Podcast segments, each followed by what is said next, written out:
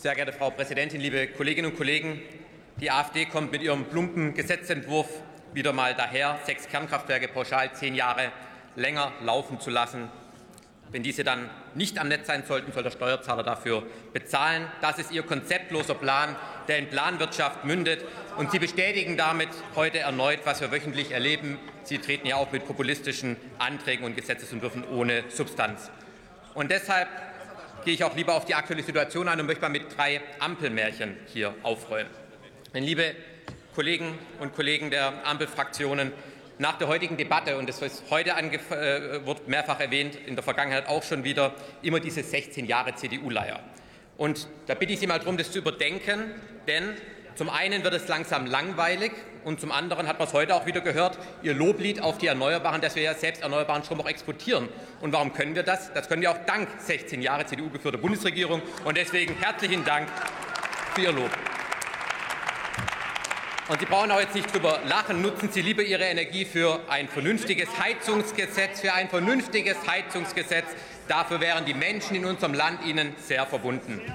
Zweitens, Sie wollen uns immer diese in die fossile Schublade stecken. Und da frage ich mich, ob Sie bei der großen Eröffnungsbilanz Ihres Energieministers aufmerksam zugehört haben im Januar 2022. Denn damals hat der Minister Habeck vor der gesamten Bundespresse erklärt, dass wir in Zukunft doch weiter mehr Gaskraftwerke brauchen werden, um die Versorgungssicherheit auch zu gewährleisten. Und mit dieser Annahme hat er auch absolut, mit dieser Annahme hat er absolut recht. Und auch die Union hat Gaskraftwerke als Brückentechnologie immer gesehen. Aber mit dem Angriffskrieg von Putin auf die Ukraine hat sich die Ausgangslage hier geändert. Und wenn es eine neue Situation gibt, dann sollte man auch dieser Situation die Strategie entsprechend auch anpassen. Und da kann der und da kann der Minister noch so oft davon sprechen, dass wir kein Stromproblem haben. Fakt ist, mit dem Abschalten der Kernkraftwerke ist der Ampelstrommix in Deutschland auf 36 Prozent Kohlestrom gestiegen. Sie verbrennen Kohle, als ob es keinen Morgen gibt, und blasen unnötig tonnenweise CO2 in die Luft. Das ist die Realität. So sieht der Ampelklimaschutz aus. Und drittens, und drittens, liebe Kolleginnen und Kollegen der Ampel, lege ich Ihnen einen Grundkurs für Netzstabilität auch mal ans Herz. Denn das hat bei der letzten Debatte auch schon ein Kollege von der FDP ausgeführt, dass es immer eine Balance zwischen Angebot und Nachfrage braucht auf dem Strommarkt. Und bei minimalen Spannungsabweichungen kann es eben zu Stromausfällen oder auch zu Blackouts kommen. Und die Zahlen belegen das. Die Zahlen belegen das, dass die deutsche Versorgungssicherheit aktuell von französischen Kernkraftwerken, von belgischen Kernkraftwerken, von Schweizer Kernkraftwerken und von Kohlekraftwerken aus Polen und Tschechien sichergestellt wird. Das ist die Realität in unserem Land, liebe Kolleginnen und Kollegen. Und gerade deshalb kann niemand verstehen, warum diese Regierung die letzten drei Kernkraftwerke abgeschaltet hat.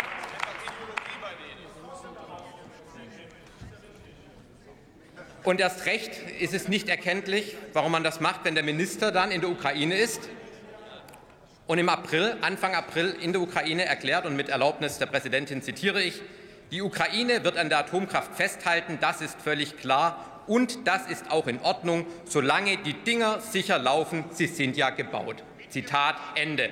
Ja, liebe Kolleginnen und Kollegen der Ampel, diesen Blick auf die Realität im Ausland würde ich mir auch mal wünschen bei der Regierungsarbeit hier bei uns in Deutschland.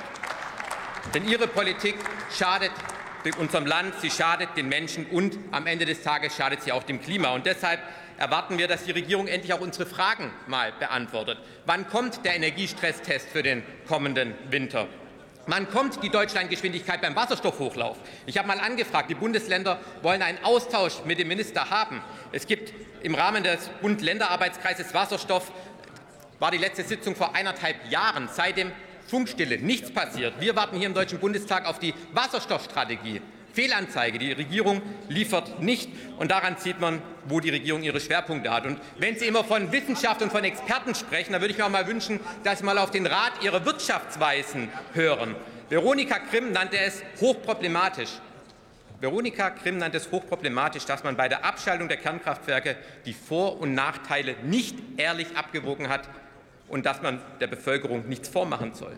Sie ignorieren Ihre Experten. So geht die Ampel mit Ihren eigenen Experten um. Ich finde das mehr als beschämend. Und liebe Kolleginnen und Kollegen, Politik beginnt mit dem Betrachten der Wirklichkeit. Mit Ihrer Politik nehmen Sie die Energieengpässe leichtsinnig in Kauf und haben sich bewusst für klimaschädliche Kohle entschieden. Diese Verantwortung müssen Sie alleine tragen, auch in den nächsten Wahlkämpfen. Das plumpe AfD-Gesetz lehnen wir ab. Vielen Dank.